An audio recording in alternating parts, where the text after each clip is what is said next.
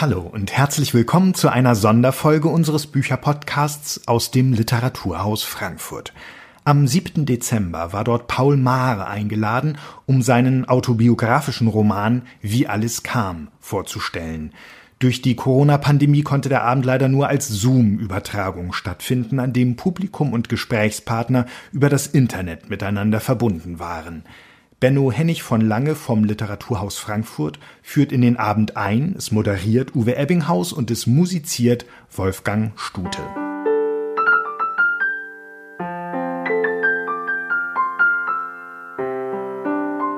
Ich begrüße Sie alle ganz herzlich äh, zu einer Veranstaltung des Jungen Literaturhauses, zu einem Abend mit Paul Maar, dem Autor so vieler Bücher, Stücke und Geschichten für Kinder und Erwachsene, dem wichtigen Förderer und Vermittler von Kinderliteratur, dem immer wachen und entspannt neugierigen Zeichner und Erzähler, dem wir nun ein ganz anderes Buch zu verdanken haben.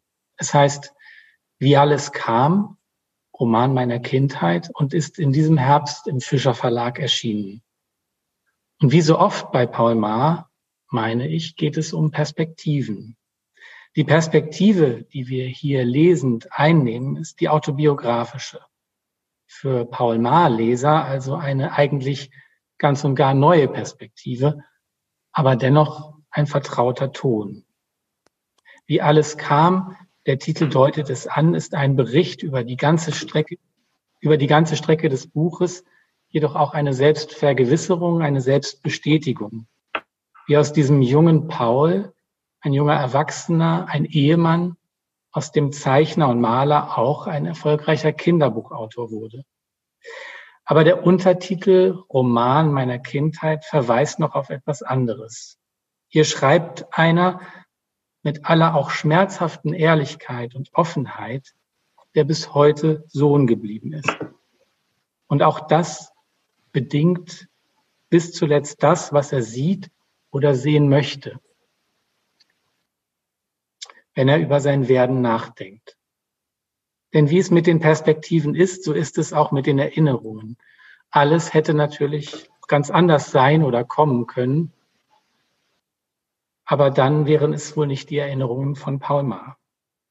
Mit ihm auf unserer virtuellen Literaturhausbühne sitzt heute Uwe Ebbinghaus, Feuilleton-Redakteur der FAZ, der Paul Maar schon einige Zeit begleitet und der sich auch darauf eingelassen hat, unter diesen Bedingungen heute zu moderieren. Vielen Dank. Und Wolfgang Stute, Musiker und Weggefährte von Paul Maar, der diesen Abend auf der Gitarre begleitet. Im Buch sind Sie, Herr Stute, auch zu finden und ich freue mich, dass Sie jetzt auch dabei sind und danke Ihnen allen, dass wir uns hier treffen können und dieser Abend trotz allem stattfindet. Für etwaige technische Schwierigkeiten entschuldige ich mich, aber Sie wissen, heute haben wir es noch weniger in der Hand als sonst. Ich bitte alle, die Mikrofone und Kameras auszulassen und mir bei Bedarf eine Nachricht über die Chatfunktion zu schreiben. Vielen Dank, Paul Maar, vielen Dank, Uwe Ebbinghaus, vielen Dank, Wolfgang Stute schon mal vorab und jetzt viel Vergnügen. Danke, Herr von Lange. Ähm, liebe Zuschauerinnen und Zuschauer, schönen guten Abend wünsche ich. Hallo Paul Maar, hallo Wolfgang Stute. Ähm, ich äh, möchte mit zwei eher äußerlichen Fragen zur Titelei Ihres Buches beginnen, Herr Maar. Es heißt, wie alles kam. Warum dieser Titel? Er, er klingt ja durchaus nach einer Übertreibung und Sie sind ja eher als bescheidener Mensch bekannt. Ich meinte, das ist äh, nicht so überheblich gemeint, wie es vielleicht klingen mag, sondern so in dem Sinn von, ja, so ist der Lauf der Welt oder so kam es halt äh, bei mir, wie ich von dem Schweinfurter Buben, äh, der ein bisschen äh, verlacht wurde, äh, zu einem Autor geworden bin. So kam es. Mhm. Und warum haben Sie, äh, ich will nicht mäkeln an, Ihren, an Ihrer Titelei, um Gottes Willen, äh, das nur klären. Ähm, warum haben Sie diesen ja eigentlich autobiografischen Text Roman genannt? Ja? Weil Roman ist ja eigentlich etwas Fiktives. Genau. Ähm, erstens mal hat es auch kleine fiktive Elemente. Dann hat es, äh, wie bei einem Roman, äh, also fange ich anders an. Äh, wenn es eine reine Autobiografie wäre, dann würde ich mit meiner Geburt so ungefähr anfangen, mit meiner ersten Lebenserinnerung, kontinuierlich weiterschreiben, bis ich zu dem Punkt bin, wo ich das Buch beende. So ist es aber nicht. Ich sagte, äh, es gibt bei mir Erinnerungspfützen. Ähm, mir fällt plötzlich etwas ein und dann schreibe ich es erstmal auf und sage, der Lektor wird schon das an die richtige Stelle rücken. Äh, das ist das eine. Zum anderen äh, hat es äh, etwas von einem Roman, weil ich einmal in der Ich-Form erzähle, dann wieder vom kleinen Paul, gewissermaßen von außen, weil ich die Lebensgeschichte von verschiedenen Menschen mit einfließen lasse. Ich erzähle die Geschichte meines Bruders und seine Auswanderung nach Kanada. Ich erzähle die Geschichte von der äh, parapsychologisch begabten äh, Großmutter, äh, die ich nie kennengelernt habe, von der es die, die ersten Geschichten gab. Und es gibt in meinem Roman, wie vielleicht bei einer Oper auch, ein Leitmotiv. Also mein Leitmotiv ist etwa das schwierige Vater-Sohn-Verhältnis. Und das spiele ich immer wieder an und steigere es. Es geht los mit der Geschichte, dass mein Großvater meinem Vater einen Ziegelstein auf dem Kopf schlug, weil er ein sehr jähzorniger Mensch war. Lautsprecher. Dann äh, geht es weiter mit der Geschichte von Abraham und Isaac. Äh, ich bin natürlich als Kinderbuchautor immer auf Seiten der Kinder, also in dem Moment mhm. auf Seiten des Isaac und stelle mir vor, was war das für ein Gefühl, wenn sein geliebter Vater plötzlich ihn fesselt, auf, das, äh, auf den Opferstein legt und das scharfe Messer herausholt und der Junge weiß, im nächsten Moment wird er ihm die Kehle durchschneiden. Also das, das zweite schwierige Vater-Sohn-Verhältnis. Dann äh, kommt äh, die Geschichte von, von äh, dem, wie heißt er nun, der mit den, mit den äh, Haaren am Baum hängen bleibt, als er reitet, Absalom. In meiner, mhm. mhm. inzwischen heißt er Absalom oder so ähnlich, weil man äh, mehr darüber weiß. In meiner Kinderbibel hieß er Absalom. Und äh, er hat einen Konflikt mit seinem Vater, mit David, und die, die Soldaten, die Männer des David, äh, rammen ihm die Speere in die Brust. Ist schon wieder so eine schwierige Vater-Sohn-Geschichte. Ja. Äh, Dann erzähle ich von meinem Freund Lut und dessen äh, gewalttätigen Vater, bis ich endlich zum Hauptmotiv komme, nämlich mein Vater und mein Verhältnis, mein schwieriges zum Vater. Okay. Es gibt auch, jetzt bin ich vielleicht schon zu lange, ja. Wir kommen noch, wir kommen noch drauf zurück auf dieses schwierige Verhältnis, ja.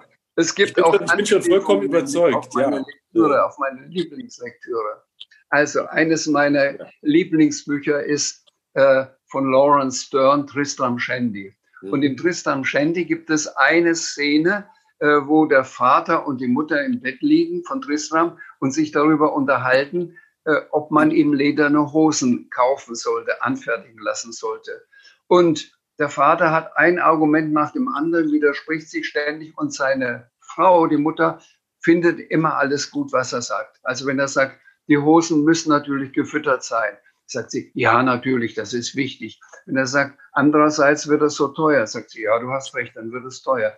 Und diese Szene habe ich eins zu eins übertragen in mein Buch da sitzen nun mein Vater und meine Mutter am Tisch und überlegen, ob sie in, äh, in die Elternsprechstunde gehen sollen. Und der Vater mhm. sagt, ja, vielleicht sollten wir hingehen. Mutter sagt, ja, das sollten wir.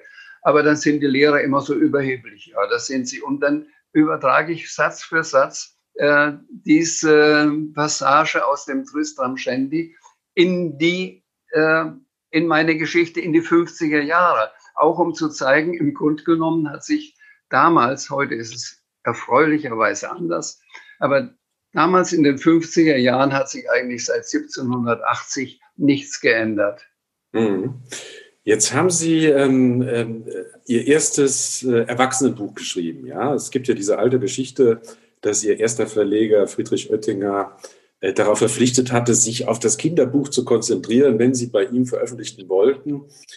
Ähm, hatten Sie Zweifel, ob es zu Ihnen passt, wenn man Sie jetzt äh, so reden hört und äh, das sozusagen das Konzept Ihres Buchen, Buch entwerfen? Hat man das Gefühl, äh, das wäre ebenso gut Ihr Element gewesen? Das stimmt. Und äh, die Tatsache, dass der Oettinger mich auf das Kinderbuch festlegen wollte, äh, das entsp die entsprang ja dem, dass ich zu ihm kam und sagte, ich habe jetzt angefangen für Erwachsene zu schreiben. Mein erstes Hörspiel für den Süddeutschen Rundfunk war ein großer Erfolg. Eigentlich würde ich gerne für Erwachsene weitermachen, aber hier habe ich mal ein Kinderbuch geschrieben. Und er sagte, also wenn Sie nur das als Nebenwerk anschauen, dass Sie mal ein Kinderbuch schreiben, dann können Sie Ihr Manuskript gleich wieder mitnehmen. Und er hat mich verpflichtet, beim Kinderbuch zu bleiben. Und das habe ich auch pflichtbewusst getan. War das auch eine Art Vaterfigur? Es war eine Vaterfigur, ja, er war sehr überzeugend. Ja, auch denken Sie in diesem Punkt vielleicht auch problematisch etwas? Hat er Sie vielleicht auch etwas gehemmt? Ja, also äh, wenn ich jetzt von meinem jetzigen, von äh, wie alles kam, ausgehe, ja, dann habe ich mir während des Schreibens und auch während das Buch gedruckt wurde und vor allen Dingen, als es auf den Markt kam und ich das in der Hand hielt, gefragt, warum habe ich das eigentlich nicht früher schon getan? Ich hatte so viele Geschichten. Ich habe auch Geschichten noch in der Schublade, die ich äh, angefangen habe für Erwachsene zu schreiben. Äh, irgendwie war ich aber auf dieses Gleis, auf diese Schiene geschoben, so, du bist jetzt der Kinder- und Jugendbuchautor. Und hätte ich einem Buchhändler gesagt, ich schreibe als nächstes ein Buch für Erwachsene, hätte ich wahrscheinlich die Antwort bekommen, ach bitte nicht, bitte nicht, die Kinder sehen sich so nach einem neuen Satzbuch. Also ich war da so ein bisschen in der Zwickmühle. Ja. Ähm, letzte Frage, bevor wir zu dem ersten Lesestück des Abends ähm, kommen. Wir werden drei äh, Lesungen, kurze Lesungen von Ihnen haben, die jeweils eingerahmt werden, musikalisch dann von Wolfgang Stute. Letzte Frage vor der ersten Lesung. Wie kunstvoll darf eine Autobiografie sein und wie wahr muss sie bleiben? Oder ist das ein, ein, ein ständiger Prozess des Ausprobierens und, und wieder einen Schritt zurücktretens? Das ist ein ständiger Prozess, da haben Sie recht. Also wir haben das gut, gut äh, definiert. Äh, man schreibt, tritt zurück, überlegt, ob das richtig ist. Dann äh, überfallen ein, wenn man erstmal damit anfängt, dann überfallen ein geradezu die Erinnerung. Ich kann eine Episode erzählen. Ich war zur Premiere eines meiner Theaterstücke, es war eine Uraufführung, äh, eingeladen. Äh, da es für Kinder ist, war die äh, Vorstellung am Vormittag. Das heißt, ich reiste am Abend vorher an und schlief im Hotel.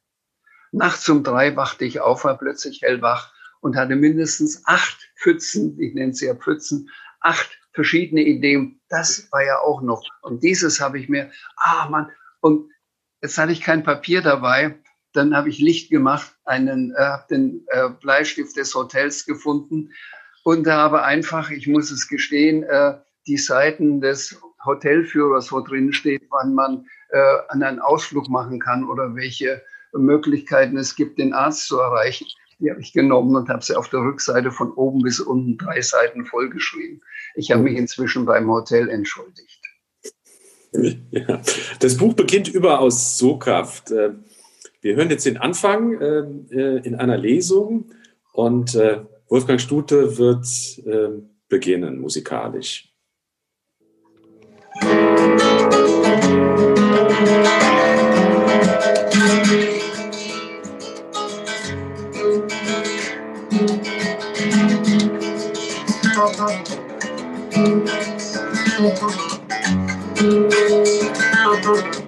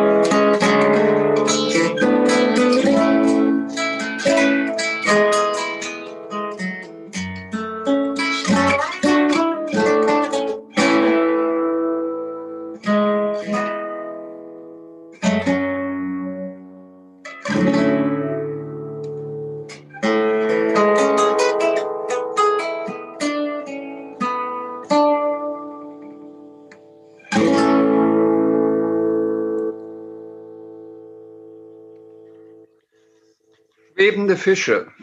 Das ist mein erstes und tiefstes Erlebnis überhaupt. Die Ereignisse eines Vormittags sind fest in meinem Gedächtnis verankert. Es ist Frühjahr, vielleicht März. Im vergangenen Dezember hatte ich meinen vierten Geburtstag gefeiert. Mit dem Spruch, raus aus Metz, die Festung brennt, schlägt Oma Kuni die Bettdecke zurück, reicht mir die Hand und zieht mich hoch. Schlaftrunken sitze ich am Bettrand und mache mir klar, ich bin nicht zu Hause, dies ist auch nicht mein Kinderzimmer, ich bin zu Besuch bei meinen Großeltern in Obertieres. Genauer gesagt, bei meinen Stiefgroßeltern. Meine echte Großmutter, Oma Rethel, äh, ist in unserem Haus in Schweinfurt geblieben. Oma Kuni schiebt mir die viel zu großen Pantoffeln hin, dann tastet sie unter der prall gefüllten Zudecke nach dem Ziegelstein, den sie am Abend vorher in der Bratröhre des Küchenherds aufgeheizt und in ein Bett gelegt hat. Sie nimmt den inzwischen erkalteten Stein in die eine Hand und führt mich an der anderen die steile, dunkle Treppe hinunter in die Küche, wo Opa Schorsch und das Frühstück auf mich warten.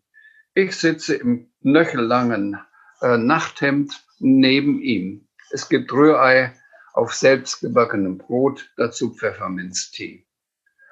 Oma Kuni hat schon gefrühstückt.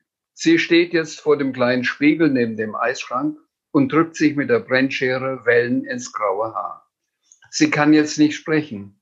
Zwischen ihren Lippen steckt eine Versammlung von Haarspangen, den gebogenen Teil nach innen, die stacheligen Spitzen nach außen gerichtet. So, denke ich, sollte sie mich lieber nicht küssen. Dann dreht sie die Haare zu einem Nest ein, zu einem Knoten am Hinterkopf. Den steckt sie mit den Klammern fest und kann wieder sprechen. Sie schickt mich hoch und gibt mir einen Krug mit warmem Wasser in die Hand. Ich soll mich waschen und anziehen. Oben schütte ich das Wasser in eine Porzellanschüssel. Die steht auf dem Waschtisch mit aus unechten Marmor und nun muss ich Acht geben, dass ich den Waschlappen, der für meine obere Körperhälfte äh, bestimmt ist, genannter obenrum, nicht mit dem untenrum verwechsle. Das ist letztlich kein großes Problem. Der obenrum hängt an der seitlich angebrachten Stange weiter vorne. Außerdem ist er meist warm, weiß oder hellgelb. Der untenrum ist dunkler. Ein Badezimmer oder eine Dusche gibt es nicht.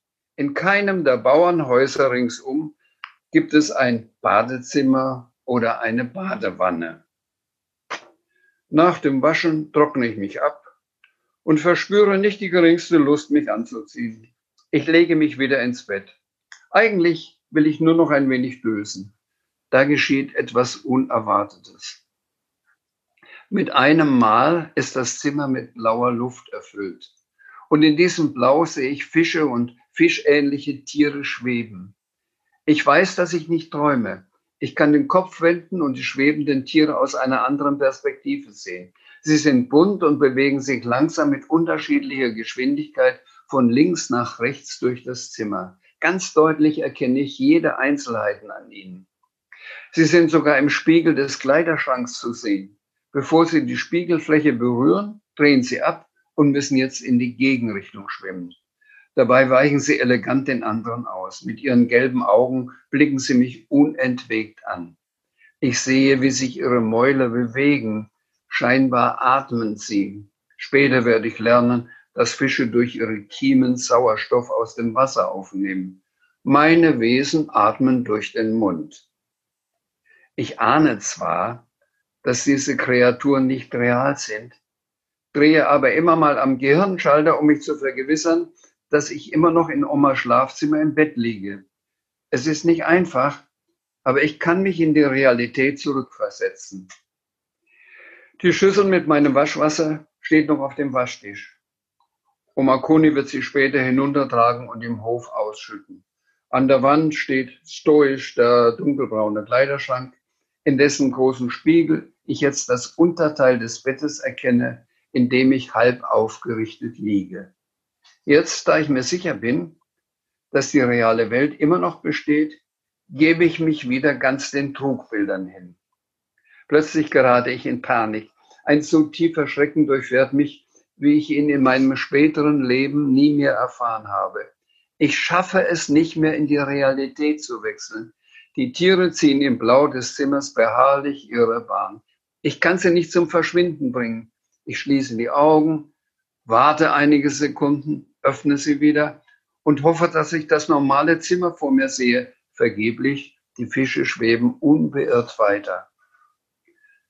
Als Erwachsener habe ich mich gefragt, was es mit dieser so real wirkenden Vision auf sich hatte.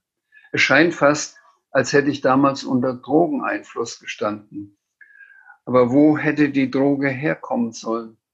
Als ich auf den Romanbittel St. Petri Schnee von Leo Perutz stieß und mich darüber kundig machen wollte, erfuhr ich, dass St. Petri Schnee auch unter dem Namen Mutterkorn oder Tollkorn bekannt ist und Halluzinationen hervorruft. Es ist ein kleiner Pilz, der auf Getreidekörnern nistet, bevorzugt auf Roggenkörnern. Oma Kuni backt jede Woche das Brot für die kommenden sieben Tage. Der Roggen stammt vom eigenen Getreidefeld. Vielleicht hatte sie den unscheinbaren Pilz übersehen und mitgebacken. Und ich hatte beim morgendlichen Frühstück mit Opa Schorsch ausgerechnet die Scheibe Brot gegessen, in der er eingeschlossen war. Erst später werde ich die Bedeutung des Ausdrucks verrückt lernen. In diesem Moment glaube ich zu wissen, dass ich verrückt werde, wenn ich es jetzt nicht schaffe, mit letzter Willenskraft in die Realität zurückzufinden. Es gelingt mir schließlich und ich weiß, nie mehr darf ich den Weg in diese andere Welt zulassen. Vielleicht ist dieses erste Erlebnis, das so eigentlich so schrecklich endet, der Grund dafür, dass ich dann später nie Drogen genommen habe. Ich war gewarnt.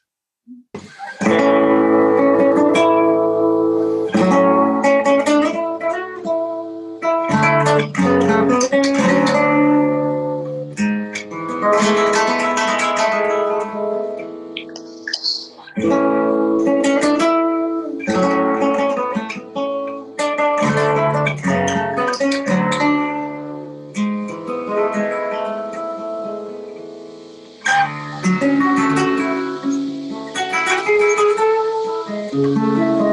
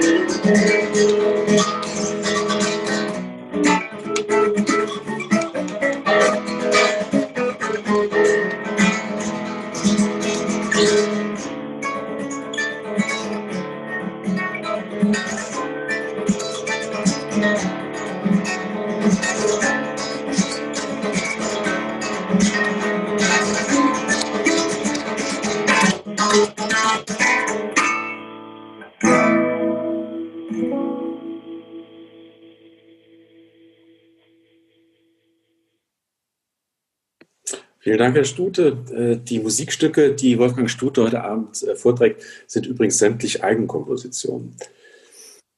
Ja, Herr Ma, ähm, das ist eine der beeindruckendsten Passagen des Buchs, finde ich, der, der Beginn. Ähm, haben Sie das Schreiben eigentlich mit ihr begonnen? Das ist schon so viel angelegt, deswegen hat man fast äh, den Eindruck, oder war das eher ein späteres Stück? Ich habe jetzt die Frage nicht genau verstanden, Entschuldigung. Hatten Sie äh, das Schreiben des gesamten Buches mit dieser Passage begonnen? Ja, ja, ja, ja, weil das meine.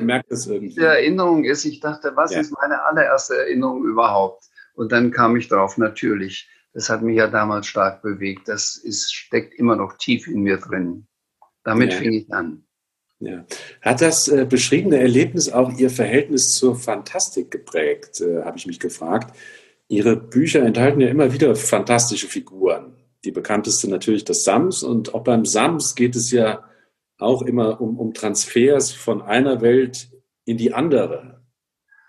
Es hat sicher, aber ich denke, es ist sogar eher unbewusst auf einer tiefen Ebene äh, diese Erinnerung gewirkt, dass ich es geschafft habe oder dass ich es bevorzugt habe, fantastische Geschichten zu schreiben. In der könnten auch Fische schweben. Ja, aber fantastische Geschichten, die dann auch immer ihre Grenze haben. Ne? Das ja. muss man auch sagen. Ja. Die äh, Realität überwiegt immer sehr stark. Ja, ich mache einen Unterschied zum Beispiel, wenn ich das an der Stelle erzählen darf, zwischen Fantasy und fantastischer Erzählung. Fantasy handelt in irgendeiner Welt, wo alles möglich ist. Bei meinen fantastischen Geschichten gibt es immer einen Bezug zur Realität. Äh, und insofern denke ich, äh, es ist etwas anderes als Fantasy. Ja, die äh, Sphäre ähm, in dem Gasthof ihrer Stiefgroßeltern, die Sie am Anfang äh, schildern, ja, ähm, ist ja auch sehr beeindruckend. Wahrscheinlich können das auch viele Leser ihrer Generation, die die dörfliche Sphäre kennen, äh, nachvollziehen. Ähm, für mich war jetzt interessant, dass selbst der Name Mattenheim, so hießen ihre Stiefgroßeltern nämlich, ja, mhm. Eingang gefunden hat in ihre Bücher, weil, ähm, beziehungsweise ähm, der Lippel heißt Mattenheim und ihre, ihre Stiefgroßeltern hießen Mattenheimer, ja? Ja, ja. Warum äh, dieser, dieser, enge Bezug? Also warum spiel, haben Sie, spielen Sie mit diesen Namen? Ähm, ich spiele häufig mit realen Namen. Also äh, ein anderes Beispiel, ich war mal in äh, längerer Zeit in Haßfurt in einem Krankenhaus und hatte einen türkischen Arzt, der hieß Dr. Günay. Das hat zur Folge gehabt, dass jetzt in Lippelstraum, von dem Sie gerade sprechen, die türkische Familie die Familie Günay ist. Also äh, Namen, die bei mir ein, ein warmes Gefühl hervorrufen, die, die Erinnerung wecken, die setze ich gerne ein für meine fiktiven Figuren. Man muss ihnen ja irgendeinen Namen geben und äh, es wäre ein bisschen langweilig, sie alle Schmidt oder Müller oder ähnlich heißen zu lassen. Mhm. Ähm, in diesem Gasthof Mattenheimer finden Kämpfe zwischen zwei Großmüttern statt, ja, zwischen ja. ihrer Oma Kuni und der Oma Rethel. Äh, sie sind äh, nach einigen Jahren äh, in, in Schweinfurt, sind Sie nach Oberteres gezogen, in den Gasthof ihrer, ihrer Großeltern.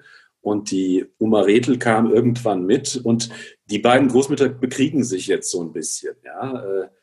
Das, das Kapitel Nebenzimmerstil ist, ist ein sehr ja. lustiges Kapitel. Ja? ja. Ähm, hm. Oma Rethel, hatte ich das Gefühl, hat etwas auch von der Frau Rosenkohl. Und überhaupt hat man das Gefühl, was Sie da so, so schildern, ähm, äh, entspricht dem Humor Ihrer Bücher. Also haben Sie, haben Sie ihn aus ja, dieser Zeit sozusagen begonnen? Ja. Oder äh, natürlich lasse ich mich immer von realen Figuren anregen und da beide Großmütter schon äh, gestorben sind, äh, können sie nicht mehr monieren oder beleidigt sein wenn ich sie auch mal von einer sehr skurrilen oder ja nicht unangenehm, aber doch äh, einer Seite zeigen, die Ihnen wahrscheinlich nicht gefallen hat. Da war also diese dörfliche Großmutter, eine kleine Frau, die so in ihrem dörflichen äh, Milieu groß geworden ist und so bestimmte Prinzipien hatte. Und dann kommt durch die Kriegswirren bedingt meine städtische Großmutter dahin, eine auch füllige, äh, einen halben Kopf größere Frau als Oma Kuni. Und die beiden äh, sind eigentlich von Anfang an Rivalen. Weil die städtische Oma kommt in die Küche und sagt, äh, der Stuhl gehört da irgendjemand? Die sagen, nee, da ist eigentlich, gehört da niemand, der steht halt da und jemand, äh, der sich gerade setzen will, setzt sich drauf. Worauf die Oma Rethel sagt, na gut, dann ist es jetzt meiner. Und da sitzt sie und lässt sich dann auch nicht mehr vertreiben. Und alle müssen außen herum gehen, wenn sie in den Schrank wollen. Und ähm, der Konflikt zwischen beiden spitzt sich immer mehr zu und äh, zeigt sich dadurch, dass die kleine, zähe Oma immer mehr die Oberhand gewinnt, indem erst die Oma Rethel in den ersten Stock verfrachtet wird und dann in ein Mansardenzimmer, wo sie dann alleine sitzt Und der einzige Gesprächspartner, den sie hat, ist eigentlich der kleine Paul, der jeden Nachmittag zu ihr hochkommt. Ja. War Ihnen die Absurdität dieser Szenen eigentlich als Kind schon bewusst oder haben Sie das erst später verstanden? Das erinnert ja manchmal wirklich an absurdes Theaterstück, ja? Ja, das, ja, das habe ich eigentlich erst später so richtig kapiert oder richtig mir vergegenwärtigt. Was war das eigentlich, dass die, dass die große Oma, wenn die kleine Oma gekocht hat, ihr Essen nicht gegessen hat und wenn ich äh, mich hinuntergeschickt hat und sagte, sie kann nur essen, wenn keiner zuschaut und hat in Wirklichkeit das ganze Essen im Nachtkästchen in, in der Schublade äh, verschimmeln lassen, ja bis es mir mal aufgefallen ist, dass es dort im Zimmer so muffig riecht. Also das ist eine, keine erfundene Geschichte. Es war tatsächlich so. Ja. War Oberteres insgesamt eine heile Welt? Ja. Das kann man nicht anders sagen. Eine fast zu heile Welt. Im Nachhinein denke ich manchmal, äh, wieso haben wir eigentlich von den Grauen des Krieges und von der Judenverfolgung und von den grässlichen Dingen, die die Nationalsozialisten angerichtet haben, in diesem kleinen Dorf nichts erfahren. Zumindest ich nicht. Also man hat alles von mir ferngehalten. Es war eine Tom Sawyer Welt. Ich hatte einen Freund, mit dem ich einen geklauten Kahn hatte und wir da auf dem Main entlang geschippert sind. Äh, wir hatten uns Hütten und äh, Höhlen im, im Schilf gebaut und ähm, es war eine, wie gesagt, eine ja, idyllische Welt. Ganz ja. harmonisch alles. Auf der anderen Seite erzählen Sie recht spät im Buch äh, von den vielen körperlichen Verletzungen, die Sie sich als Kind zugezogen haben. Ja, da ja. bekommt man es äh, regelrecht mit der Angst. Sowas wäre ja heute gar nicht mehr denkbar. Das ging ja bis zu einem Nagel im, im Kopf und, und so weiter und Blut, was in die Stiefel floss. Ich gehe davon aus, dass das tatsächlich so passiert ist, ja? Ja, genau. Das war auch so. Also gehört das dazu oder verklärt man diese Welt, Obertier? Nein, man hat es in dieser dörflichen Welt fast als etwas Normales genommen. Also den Kindern, die Kinder waren ja damals nicht so überbehütet wie heute. Also wir gingen morgens nach dem Frühstück irgendwo nach draußen, hatten unsere kurzen Hosen anzogen, meistens unsere Hemden sogar aus, wenn es warm war und äh, haben die letzten Abenteuer erlebt. Und äh, da kam es auch mal vor, dass wir durch ein Scheunendach gekracht sind und dann drei Meter tief gefallen sind. Oder dass ich mir beim Abschneiden des Brotes, nachdem ich heimlich ein großes Stück Brot abschneiden wollte, ein Messer hier zwischen die Augen gefahren ist. Ich gehe mal nahe hin als Beweis. Hier ist noch die Narbe. Das hat man hingenommen und es war dann eher so, dass man hinterher den, den Kumpels, den anderen Kindern stolz erzählt hat, oh, was mir heute passiert ist. Der Arzt war sogar da und ähnliches. Also es war nicht so, man hat es nicht so tragisch genommen, fast ja. wie eine Selbstverständlichkeit. Es muss ja. einem als Kind ja irgendetwas passieren, sonst ist man kein echter Bub, wie es in Franken heißt. Ja, und dann erkennt der äh, Leser, der langjährige Malleser äh, relativ erstaunt, zumindest mir waren viele Sachen nicht bekannt, dass es ihr in ihrem Leben an Dramatik nicht gefehlt hat. Äh, dass, dass ihre Mutter gestorben äh, ist, als sie sieben Wochen alt waren, das wusste man. Äh, dann beschreiben sie aber auch in ihrem Buch, dass ihr Vater den behandelnden Arzt mit einem Revolver erschießen will, ja, und äh, ähm, der ist, wenn ich mich richtig entsinne, verreist, glaube ich, und ja, äh, ja. deswegen wird aus der, der Sache nichts. Dann äh, später kommen wir noch zu der Figur ihres Vaters. Ihr Bruder haut zum Beispiel auch äh, im Laufe seiner Kindheit, Jugend wegen im Grunde der Schläge seines Vaters von zu Hause ab, ja. Äh, verglichen damit sind ihre Kinderbücher ja die reinste Idylle. Ne? Und, äh, ja, ich habe mal die, die wagemutige These vertreten, äh, die ich nicht mehr halten will, weil es ein bisschen überspitzt war dass Autoren, Autorinnen, die für Kinder schreiben, entweder, entweder eine ganz sonnige Kindheit haben und später immer von dieser sonnigen Kindheit zehren. Ich denke da an Astrid Lindgren, die auf dem Land eine herrlich unbeschwerte Kindheit hatte, dann als junge Erwachsene in die Stadt nach Stockholm kam, ein uneheliches Kind bekam, sich durchschlagen musste, hungerte, ihr Kind weggeben musste. Und wenn sie nun schrieb, tauchte sie ein in ihre idyllische Vergangenheit. Und dann gibt es den anderen Typ, da nehme ich zum Beispiel Janosch, der mir erzählt hat von seiner grauenhaften Kindheit. Der ist mit Ketten geschlagen worden, der gewissermaßen sich im Nachhinein die Kindheit fantasiert oder in der Fantasie wieder erweckt, die es nicht gegeben hat und die er gerne gehabt hätte.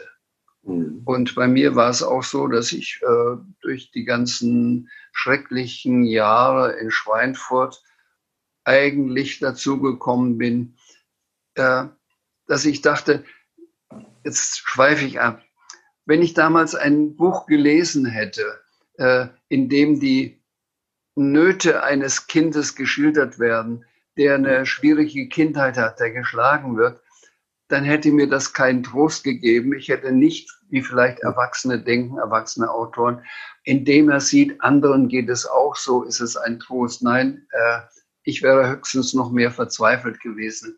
Merkwürdigerweise haben mir immer Märchen, ausgerechnet Märchen, äh, zum Mut verholfen. Der, äh, der positive, der gute Schluss des Merkens, das hat unbewusst bei mir eine Meinung herausgebildet. Irgendwann geht es bei dir genauso wie im Märchen gut. Also ähm, irgendwann wirst du quasi erlöst. Mhm. Ja, entscheidend für ihr Leben war der Schatten ihres Vaters, so heißt auch ein, ein Kapitel im Buch. Allein seine reine Körperlich kann man, Körperlichkeit, kann man sagen, der sie nicht ausweichen konnten. Ne? Und aus seiner ja. Entscheidung, aus Oberteres zurück nach Schweinfurt zu, zu ziehen und wieder sein Geschäft äh, aufzumachen, hat ihr Leben stark äh, geprägt. Damit beginnt eigentlich der zweite Abschnitt ihres Lebens, den wir jetzt ja. schon angeguckt haben, von der Kindheit hin zur Jugend. Ich glaube, im Buch heißt es irgendwann mal vom Paradies in die Hölle. Ich über, hoffe, ich übertreibe nicht. Das ist übertrieben, aber es war tatsächlich so ähnlich, ja. Ja, äh, wir hören jetzt die nächste Lesepassage von Ihnen. Ähm, da geht es um das harte und das weiche B, ja, eine, eine Episode, die ziemlich äh, direkt an dieser Übergangszeit liegt von Oberteres ja. nach Stuttgart. Sie haben also, liebe Zuhörerinnen und Zuhörer, Sie haben es ja an meiner Sprache gemerkt, ich kann es nicht verleugnen, dass ich, wie die Linguisten sagen, äh, die fränkische Konsonantenschwäche haben. So nennt man das offiziell. Das heißt, wir können als Franken, müssen uns ungeheuer zusammenreißen, um P zu sagen und wissen dann gar nicht, wo man die Zunge hinstellen muss, weil man alles weich spricht. Ähm, und ich kam vom Dorf aus in die äh, städtische Schule und habe im ersten Diktat, glaube ich, 20 Fehler gemacht. Und die Lehrerin hat meine Mutter zu sich gerufen und sagte, äh, das ging nicht weiter, du musst da äh, das lernen. Du kannst nicht zwischen dem harten und dem weichen D und B unterscheiden, sagte meine Mutter. Sie sprach wie alle Franken und Fränkinnen auch das harte B weich aus. Du hast zum Beispiel Barbier und Bause geschrieben. Ja gut, alle sagen Papier, du doch auch, Oma und Opa auch, Frau Vieren auch. Du musst jetzt nicht alle aufzählen, die es so aussprechen, sagte sie. Es gibt doch einen Unterschied zwischen der Schriftsprache und der mündlichen. Schau, das ist auch zum Beispiel in den USA so. Das wusste ich von meinem Vater, der in der Kriegsgefangenschaft gewesen war in den USA. Man schreibt zum Beispiel Kentucky und spricht Kentucky. Und so sagt man Papier oder Bause oder Dorte und spricht es und schreibt es aber mit einem harten P oder einem harten T. Es gibt eben Unters den Unterschied zwischen der Schriftsprache und der mündlichen.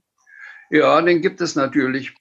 Aber wenn man von Kindesbeinen an alle Ps und Ts, wenn man die weich ausgesprochen hört, prägt es sich ein und ist ganz schlecht wieder zu löschen. Genauso wie etwas das fränkische Arch und Sarch für Ark und Sarg oder Burg für Würzburg und Bamberg. Selbst als Student kriegte ich den fränkischen Zungenschlag einfach nicht los. Als Freund der Tochter des Intendanten des Fränkischen Theaters in meiner Zeit in Stöckach hatte ich manchmal den gutmütigen Spott der Schauspieler zu ertragen. Die sprachen natürlich das gepflegte Bühnenhochdeutsch, das ihnen auf der Schauspielschule eingedrichtet worden war. Ich war bei ihnen etwas wie ein Eingeborener, ein Exot. Man erkennt den Franken selbst dann, wenn er schon in die Jahre gekommen ist und sich sein Leben lang bemüht hat, Hochdeutsch zu sprechen, weil es etwa sein Beruf erfordert. So war ich einmal vom Goethe-Institut nach Kairo eingeladen worden, um den Übersetzer meiner Bücher und andere arabische Autoren kennenzulernen. Aus Anlass meines Besuchs hatte man für mich eine Lesung an einer deutschen Schule arrangiert. Es war eine Mädchenschule und wurde von deutschen Nonnen geleitet. Ich saß im Direktorenzimmer der Leiterin gegenüber, der Schwester Oberin. Als ich nach einem kurzen Klopfen die Tür öffnete und ein Mann den Kopf hereinsteckte, unser Deutschlehrer, sagte die Oberin, es gibt auch einige wenige Männer an unserer Schule. Der Mann trug eine unförmig dicke dunkle Hornbrille und hatte seine Haare wohl mit Pomade so flach nach hinten gekämmt, dass die Haarspitzen hinten waagrecht vom Kopf abstammten. Sie kommen aus Bamberg? fragte er mich. Ja, das stimmt. In Bamberg gibt es die Brauerei Ma. Mit der sind Sie bestimmt verwandt, oder nicht? fragte er. Nein, sagte ich, die Brauerei Ma schreibt sich mit AH. Mein Name schreibt sich mit zwei A. Ach so, sagte er. Dann viel Spaß bei Ihrer Lesung. Ich kann leider nicht dabei sein. Ich habe Unterricht.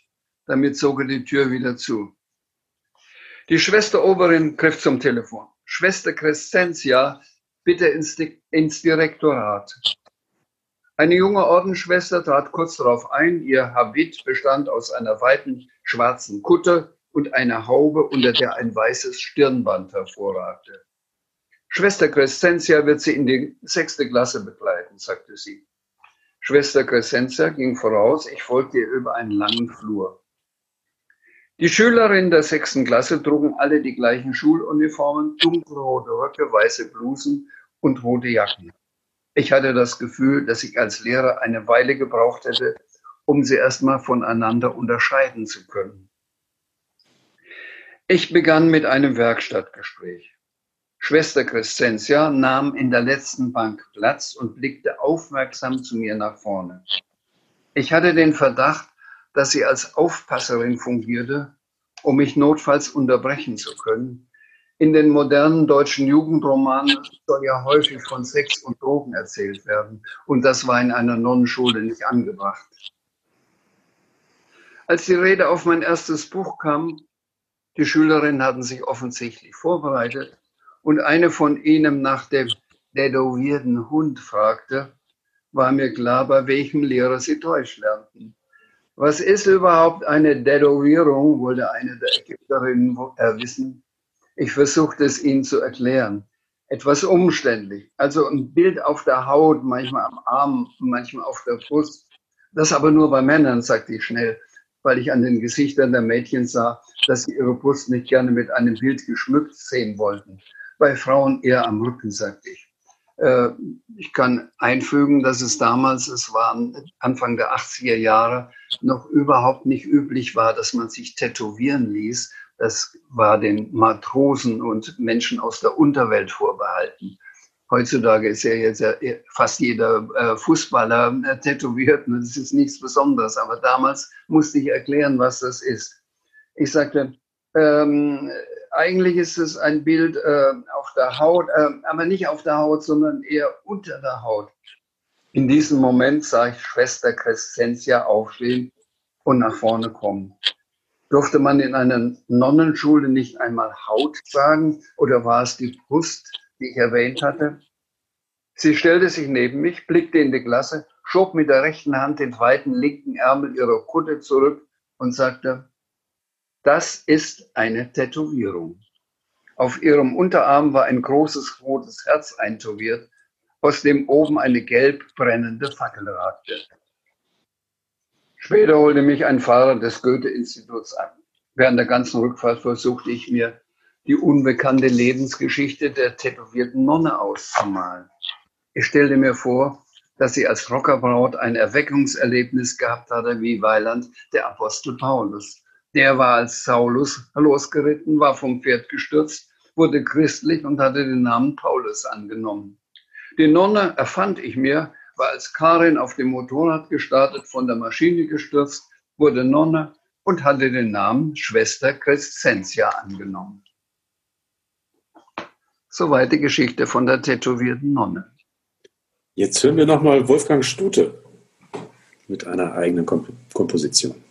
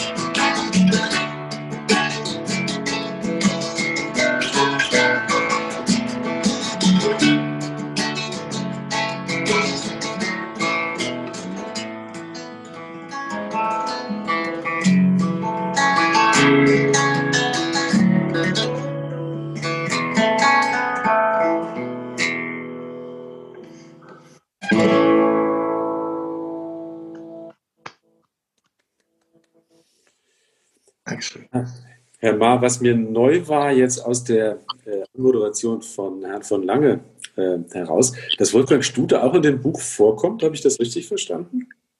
Wie bitte? Dass Wolfgang Stute auch in dem Buch vorkommt? Habe ich das mhm. richtig verstanden? Kommst du vor? Ich habe dich nicht gefunden. doch, ja, doch, doch. Er kommt ich komme vor. Jetzt fällt es mir ein. Ich habe ja. geschrieben, eine Rückfahrt von einer gemeinsamen äh, Veranstaltung. Wir treten meistens zu dritt ja. auf. Da ist dann noch der Konrad Haas dabei.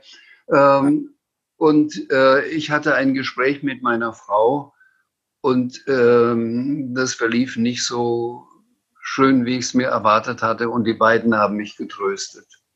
Okay, gut. Haben wir das auch aufgeklärt. Ja. Ähm, das Verhältnis zu ihrem Vater wird jetzt in, in Schweinfurt immer schlechter. Ähm, ja. Er züchtigt sie und ihren Bruder, gibt ihnen das Gefühl, nicht zu genügen. Was würden Sie sagen, ist Ihre äh, Biografie in dieser äh, Hinsicht zeittypisch? Da spielen bestimmt auch Kriegserlebnisse bei Ihrem Vater eine Rolle und seine eigene Erziehung, die Sie eben auch schon angedeutet haben.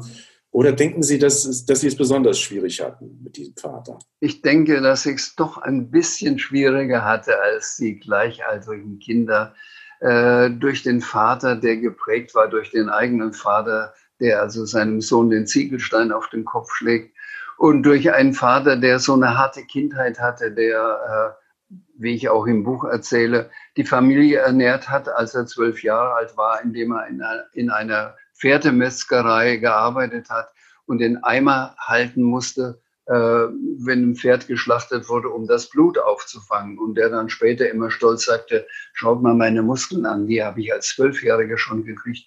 Ihr könnt gar nicht äh, ahnen, wie schwer so ein Eimer voll Blut ist. Der wird immer schwerer, immer schwerer. Man muss ihn halten. Äh, später hat er dann dafür einen Ringel Fleischwurst um den Hals äh, gekriegt äh, und ist nach Hause stolz gegangen und äh, hatte ein Abendessen für die ganze Familie. Also wenn ein Vater so hart wird durch die Zeit, durch die eigene Erziehung, durch die Jugend, durch die Kindheit. Und wenn dann noch dazu kommt, äh, dass er also so lange in Kriegsgefangenschaft war, erst in amerikanischer, dann in englischer und dann in französischer und dann nach Hause kommt und da ist nun ein Junge, der ihn nicht kennt und seine Mutter fragt, wer ist das denn? Und die sagt, ist doch dein Papa, gib ihm doch einen Kuss und ich mich weigere weil ich den fremden Mann nicht haben wollte. Und er hat von mir so diese Abwehr gespürt.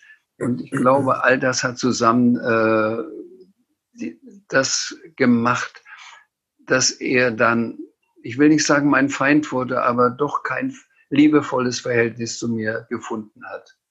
Mhm. Haben Sie sich durch dieses Buch eigentlich mit Ihrem Vater versöhnt? War das, war das vielleicht sogar Ziel, auch mit dieses Buch zu schreiben? Ja, innerlich schon, weil mein Vater ist schon lange gestorben. Insofern, aber es ist so, dass ich gerade durch das Buch und die Beschäftigung damit eigentlich, ich will nicht sagen permanent, aber doch ein schlechtes Gewissen habe und ein Schuldgefühl. Weil ich denke, äh, dadurch, dass er mich so gedemütigt hat als Kind, also es war ja nicht nur die Schläge, hat er immer erzählt, aus dir wird höchstens mal ein Straßenkehrer und ähnliches. Er hat immer versucht, mich zu ducken und klein zu machen. Äh, dadurch, das habe ich ihm nach, äh, nachgetragen, auch noch als junger Mann und später. Wir hatten dann so ein Stillhalteabkommen. Äh, wir kommen miteinander aus. Äh, keiner schimpft auf den anderen aber es war kein liebevolles Verhältnis. Und im Nachhinein denke ich, es wäre an mir gewesen, ich, wäre, ich war nun erwachsen, äh, zu sagen, also ein Gespräch anzufangen. Er hätte das nicht geschafft.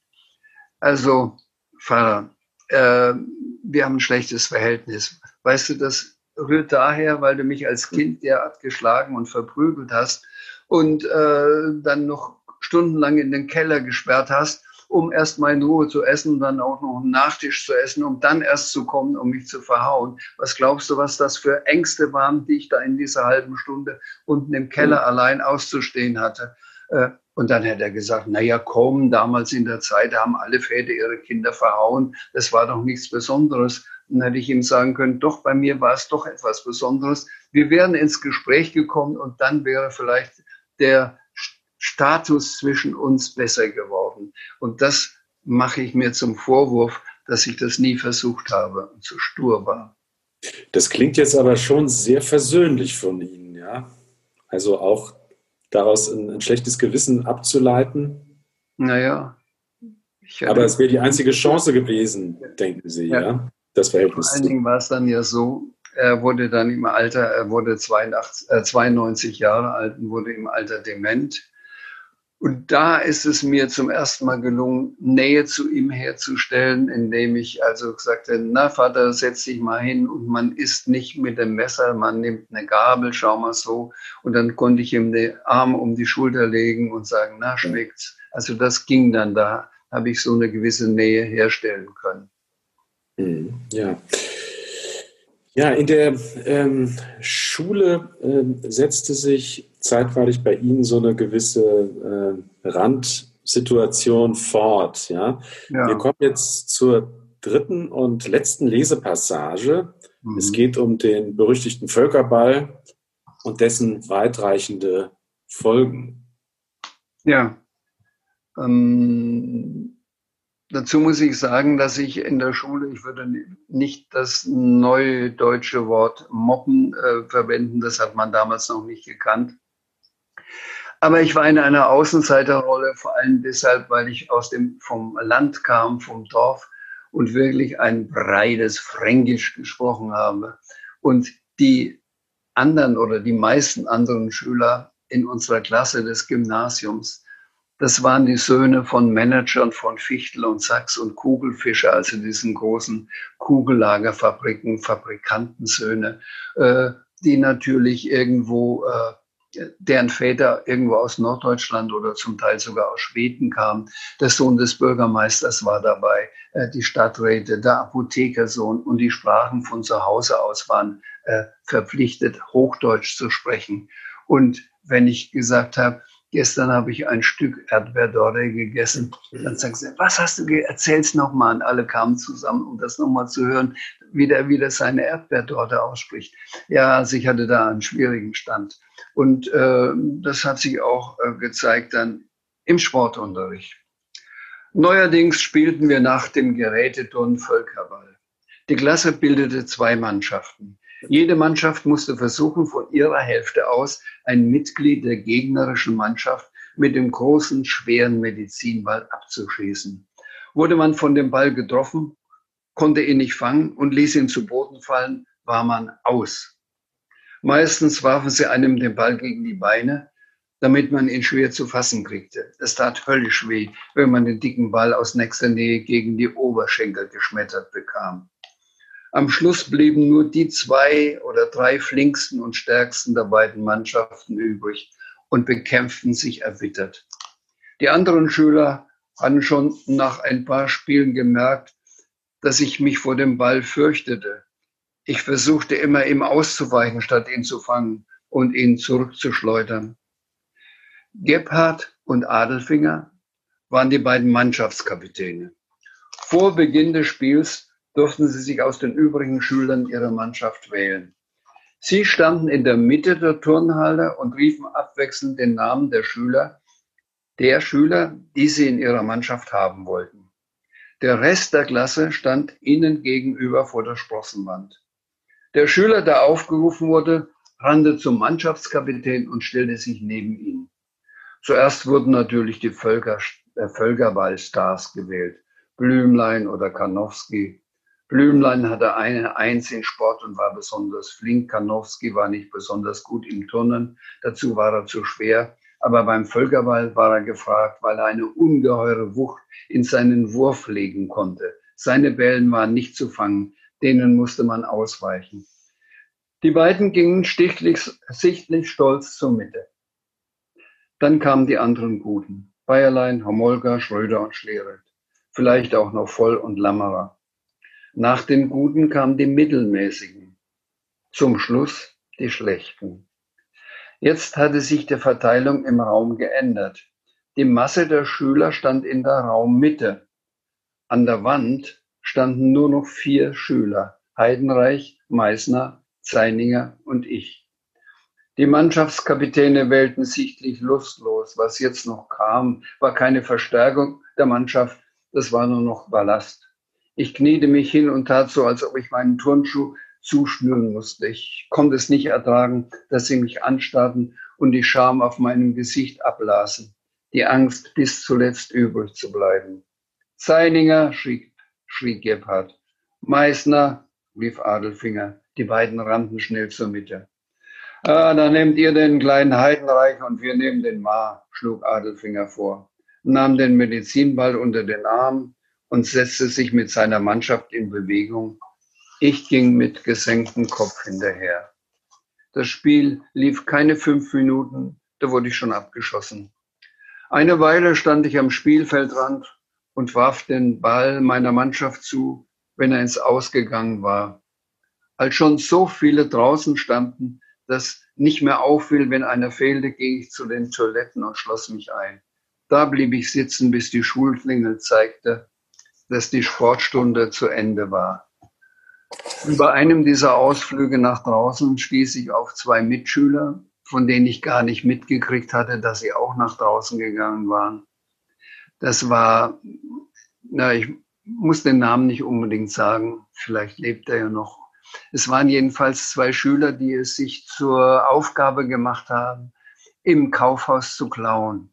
Und die nahmen mich unter ihre Fittige und sagten, komm mal mit, schau mal, du musst es lernen. Schau mal, dort ist der Kaufhausdetektiv. Jetzt zeigt er den Rücken. Jetzt versuch mal eine Schokolade zu nehmen. Doch, du kannst es. Ach, sei kein Feigling, mach es. Ich machte es und äh, hatte einen Kopfroten, äh, einen äh, knallroten Kopf und äh, dachte, das muss er doch merken. Er hat es nicht gemerkt. Aber ich war durch meine Erziehung, die christliche Erziehung durch Oma Kuni so gepolt, dass ich auf der einen Seite den beiden imponieren wollte, weil ich sonst keine Freunde hatte in der ganzen Klasse und die beiden kümmerten sich um mich und äh, nahmen mich in ihre Mitte und mit in ihre Beutezüge, dass ich die Tafel Schokolade mit der Bemerkung, ich muss noch mal auf die Toilette im Kaufhaus wieder zurück ins Kaufhaus brachte und wieder dahin legte, wo ich sie weggenommen hatte. Also ich war ein sehr braver Dieb. Wir hören jetzt noch einmal Wolfgang Stute und äh, setzen dann nachher an dieser Stelle fort.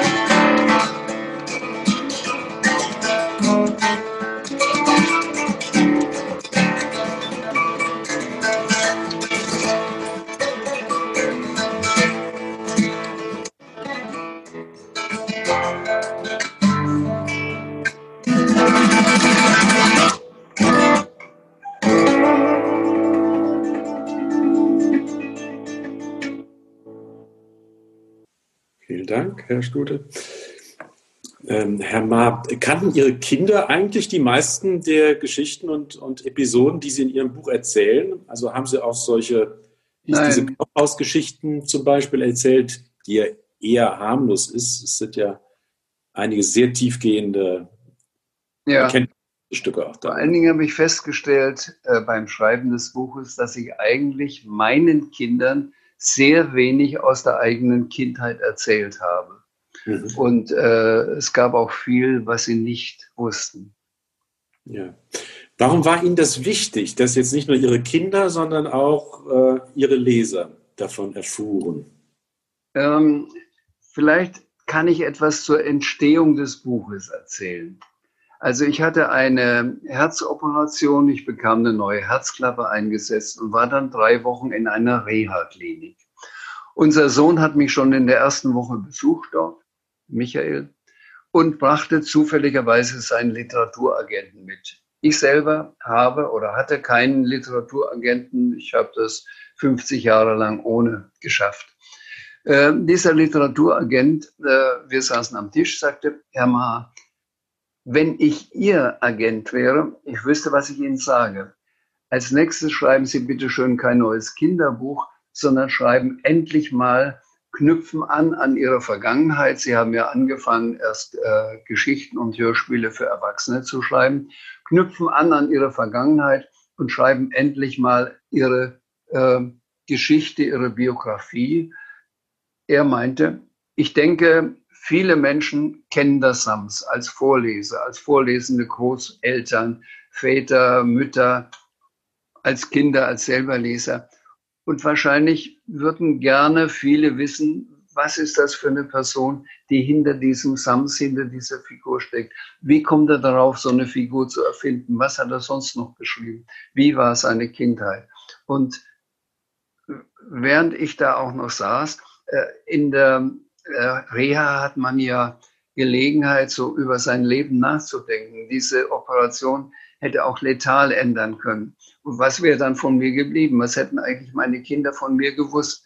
Das war auch ein zweiter Anstoß, dass ich dachte, ich muss das endlich mal meinen Kindern und wahrscheinlich auch meinen Lesern erzählen. Mhm. Ähm, Sie bleiben dann sitzen und man kann sagen, in der Schule, ja. ähm, und man kann sagen, das war eigentlich ihr Glück. Ja, sie kommen in eine neue Klassengemeinschaft, die ganz nach ihrem Geschmack ist, und lernen ihre spätere Frau kennen. Ja, das ist das, ja, das entscheidende Erlebnis meines Lebens. Also ohne meine Frau wäre ich nicht der geworden, der ich bin. Vielleicht hätte ich, äh, wäre ich ein äh, gut angesehener Malermeister in der Stadt Schweinfurt geworden, äh, der dafür bekannt ist, dass er die Fassaden seiner Häuser immer mit schönen äh, Figuren schmückt oder ähnliches. Also so künstlicher, äh, künstlich, äh, künstlerisch begabter Malermeister, hätte man gesagt, in der Stadt. Meine Frau stammte aus einem völlig anderen Milieu. Ich muss vielleicht erst sagen, wie wir uns kennengelernt haben. Äh, in der Abiturklasse, in der letzten Klasse, kam plötzlich in eine reine Jungenschule, wo es nur junge Männer und Kinder, also Knaben gab, kam eine junge Frau. Die war nämlich in einem äh, Internat gewesen und hatte festgestellt, die Internatsschüler mussten das Abitur an unserer staatlichen Schule absolvieren. Und die meisten sind durchgefallen. Also der Unterricht an diesem Internat scheint nicht sehr effektiv gewesen zu sein. Und sie kam auf die kluge Idee, dann verbringe ich die letzte Klasse in der Schule, in der ich dann das Abitur absolvieren muss. Und dann komme ich wahrscheinlich auf den Stand der Schüler dort. Ja, und wir haben uns während dieser Zeit verliebt und ähm, sie wurde meine Freundin. Und sie war die Exotin in der Klasse, nicht nur weil es ein Mädchen war oder eine junge Frau unter lauter Jungen. Sie kam aus einem völlig anderen Milieu. Wir waren alle Bürgerkinder, äh, mehr oder weniger spießig erzogen worden. Äh, wir fuhren mit dem Fahrrad zur Schule oder kamen zu Fuß. Bei ihr fing es schon damit an, dass sie in einem knallroten Messerschmitt-Kabinenroller angebraust kam. Ähm, und sie stammte aus einer Theater, einer Schauspielerkommune. Also der Vater und die Mutter leiteten, obwohl sie geschieden waren, gemeinsam das Theater. Alle Schauspieler, alle Bühnenbildner, Näherinnen, Kostümbildnerinnen, alle wohnten unter einem Dach, aßen zusammen, saß, hatten zusammen dann Probe in normalen, äh, das lerne ich ja jetzt kennen, in einem normalen Stadttheater sind die Schauspieler auf der Probe von zehn bis zwei und dann nehmen sie ihre Sachen, gehen nach Hause, vergessen das Theater und sind in ihrer Familie. Dort war es so, dass man eigentlich nichts anderes äh, sprach als, wie wird das nächste Stück, was äh, hat es für einen Hintergrund, wie machen wir das Bühnenbild. Also man, es kreiste alles um das Theater. Und als ich zum ersten Mal da war und mein, mit meinen zukünftigen Schwiegereltern, den Eltern meiner Freundin, äh, draußen im Garten saß und Tee trank, dann habe ich mit großen Ohren zugehört. Da ging es um irgendwelche Theaterstücke, um Interpretationen, die so ganz anders war, anders klangen als die Klassiker, die uns unser Deutschlehrer interpretiert hatte. Man sprach über Bücher, die ich nicht kannte. Man sprach über Maler, die ich immerhin kannte, weil ich äh, äh, eine, eine Kunstgeschichte hatte und immer eine Affinität zur Malerei hatte. Und äh, ich hatte ich hatte da die, geradezu die Erkenntnis, ich wusste, hier gehöre ich hin. Ich will nicht in Schweinfurt Malermeister werden oder ein guter Handwerker. Ich möchte schreiben, ich möchte Theaterstücke schreiben, ich möchte Bühnenbilder machen, äh, ich möchte Schriftsteller werden. Und es fing auch damit an, dass mir mein Schwiegervater nachdem er gesehen hat, wie gut ich malen kann, schon den ersten Auftrag gegeben hat für ein Bühnenbild, für ein Kindertheaterstück. Und irgendwann sagt er, ähm, nachdem er ein Hörspiel von mir gehört hatte, das allerdings für Erwachsene war, ähm, jetzt solltest du dein erstes Kindertheaterstück schreiben. Und dann schrieb ich das Stück ein bisschen noch merkenhaft anmuten. Später wurden meine Stücke moderner. Äh, der König in der Kiste. Ja. Und das wurde gleich vom ZDF, vom Theater, äh, vom Fernsehen aufgezeichnet. Hat natürlich meinen Stand im Theater noch ein bisschen äh, erhöht. Ich war dann nicht nur so der Exot, der so breit Fränkisch sprach, sondern ich war auch derjenige, der die Schauspieler vielleicht ins äh, Fernsehen bringen könnte, die Provinzschauspieler behaupten zwar alle, meine Welt ist die Bühne, ich will da nicht ins Fernsehen. Aber in Wirklichkeit träumen sie doch davon, dass sie mal einen Kommissar im Fernsehen spielen dürfen oder ähnliches. Und nachdem sie gesehen haben, dass das Stück mit ihnen, also ich habe das ja dort äh, inszeniert in Masbach und auch das Bühnenbild gemacht, dass das eins zu eins im Fernsehen zu sehen war und dann auch gleich mein zweites Stück dort äh, angenommen wurde, noch dazu in der Regie von dem damals sehr bekannten Pantomimen Sami Molcho. Da hatte ich also, wie gesagt, trotz meiner fränkischen Mundart einen ganz anderen Stand im Theater. Ja. Glauben Sie eigentlich an irgendeine Form von Fügung? Ja, es gibt ja oft diese, diese äh, Struktur, diese Bewegung äh, in Ihrem Buch, ja, dass, dass Sie aus einer Krise gestärkt hervorgehen, ja, dass sie Schwäche zeigen und, und daraus Stärke gewinnen. Denken Sie, das, das ist eine prägende Figur in Ihrem Leben, in der Welt? Vielleicht. Vielleicht, ich weiß es nicht genau. Ich denke auch, dass ich immer etwas dazu getan habe. Also, mhm. irgendwie habe ich gespürt, dass diese Frau aus einem Milieu kommt, äh, zu dem ich vielleicht hin möchte. Und äh, daraus hat sich auch sofort die Möglichkeit für mich eröffnet, dass ich tatsächlich dort gelandet bin. Es war nicht nur Fügung, es war sicher auch Glück, aber äh, ich war immer irgendwie dran, trotzdem beteiligt. Ja, Sie sagten eben Malermeister in Schweinfurt. Was wäre gewesen, wenn Sie in Oberteres geblieben wären? Ihr Vater, wenn ich dort geblieben wäre, hm, ich wäre Lehrer geworden, Grundschullehrer. Mhm, mh. Obwohl damals fast alle Grundschullehrerinnen Frauen waren, Lehrerinnen, klar. Äh, und ich weiß nicht, ob man das weiß, jetzt heute noch, bis in die 60er, ich glaube sogar in die 70er Jahre, durften sie nicht mehr. Es gab ein Lehrer,